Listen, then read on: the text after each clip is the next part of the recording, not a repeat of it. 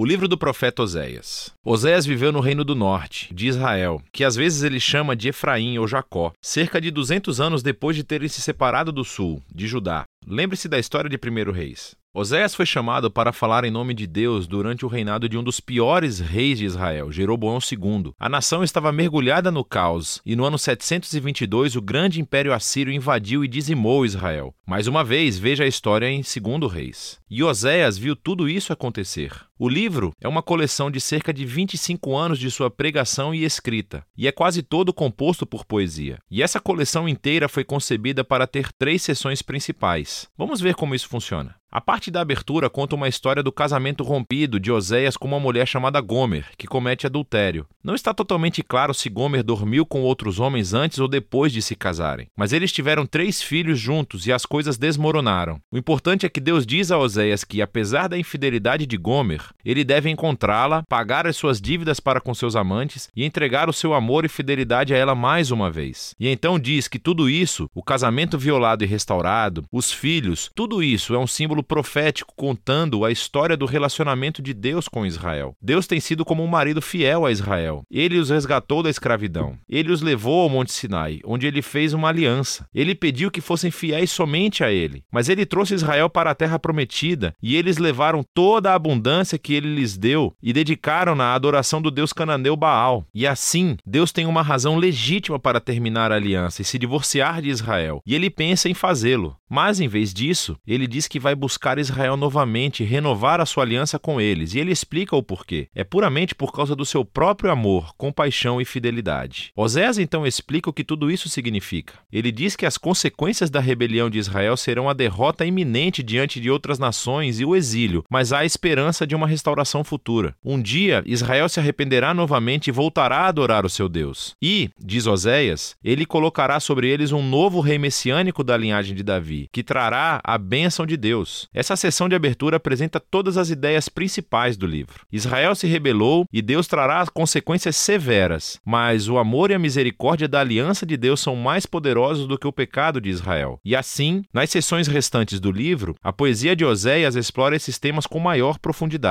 Então, há duas coleções de acusação e lamentos por Israel, e cada uma delas é concluída por um poema muito esperançoso sobre a misericórdia de Deus e a esperança para o futuro. Então, os capítulos de 4 a 10 10, Oséias explora as causas e os efeitos da infidelidade de Israel. Ele diz inúmeras vezes que Israel carece de todo conhecimento ou entendimento de Deus. Em hebraico, a palavra conhecer é yadá, e é mais do que somente uma atividade intelectual. Ela descreve o conhecimento relacional e pessoal. É a diferença entre apenas ouvir falar de alguém e realmente conhecer alguém. E Deus quer que Israel o conheça como se estivesse em um relacionamento. Ele quer que eles experimentem o seu amor por eles através de um conhecimento que transforma os seus corações e vidas para que eles o amem de volta. E é por isso que Oséias está constantemente expondo a hipocrisia da adoração de Israel. Ele constantemente mostra que eles estão quebrando os dez mandamentos, como eles estão permitindo uma grave injustiça em suas comunidades. E então, eles vão para os seus templos sagrados e oferecem sacrifícios a Deus como se tudo estivesse bem, mas não está. E não apenas por causa da sua hipocrisia, mas também porque estão adorando todos esses outros deuses. Ele menciona muitas vezes seus altares a Baal nas cidades de Betel e Gilgal. E eles não apenas deram a sua lealdade a outros deuses. Oséias repetidamente acusa Israel de confiar nas suas alianças políticas com o Egito e a Assíria. Então, ao invés de confiar em Deus para protegê-los, eles querem se tornar como essas nações e confiar apenas no poder militar. E Deus diz: Isso tudo vai desabar sobre as suas cabeças, porque em pouco tempo a Assíria se voltará contra eles e irá devastar as suas terras. Nessa outra sessão de aviso, Oséias dá uma antiga lição de história israelita para mostrar como esta família tem sido infiel desde o princípio. Então, ele alude à mentira e à traição do patriarca Jacó. Lembre-se de Gênesis 27 e 28. Ele alude à rebelião de Israel no deserto. Lembre-se do livro de Números. Ele alude à nomeação do rei corrupto Saul, que levou o povo ao pecado e ao desastre. Lembre-se das histórias em 1 Samuel. E é tudo uma forma de Oséias dizer que algumas coisas nunca mudam nessa família. Então, que esperança Oséias tem? Bom, sabemos pelo capítulo 3 que Deus vai fazer algo para salvar e restaurar o seu povo. E é isso que esses dois capítulos finais exploram.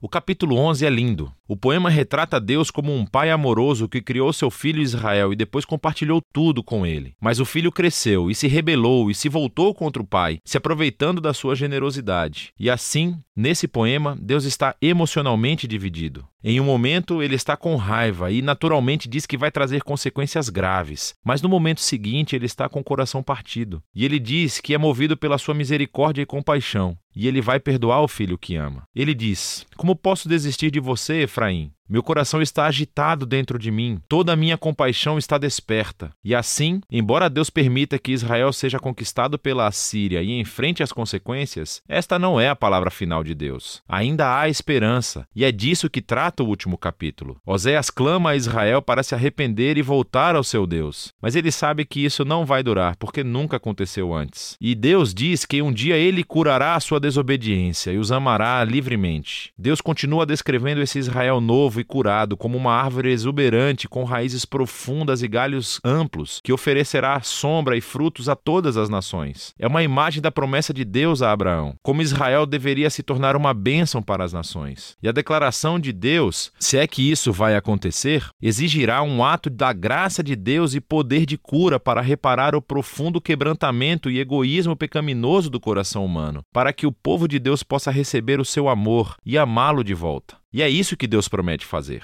Agora, depois que esse poema termina, encontramos as últimas palavras do livro. Elas são como uma nota em anexo. Provavelmente são do autor que coletou a poesia de Oséias e agora quer falar com você, leitor, por um segundo. E ele diz: quem é sábio e perspicaz para entender tudo isso? Em outras palavras, os poemas de Oséias. Os caminhos do Senhor estão certos. Os justos caminham nele, mas os rebeldes tropeçam. Assim, o autor quer que você saiba que a antiga poesia de Oséias ao norte de Israel não está trancada no passado. Ela revela verdades profundas sobre o caráter e os propósitos de Deus e sobre a natureza humana. E embora Deus deva trazer e traz a sua justiça ao mal humano, o seu objetivo final, o seu coração, é curar e salvar o seu povo. E é disso que se trata o livro de Oséias.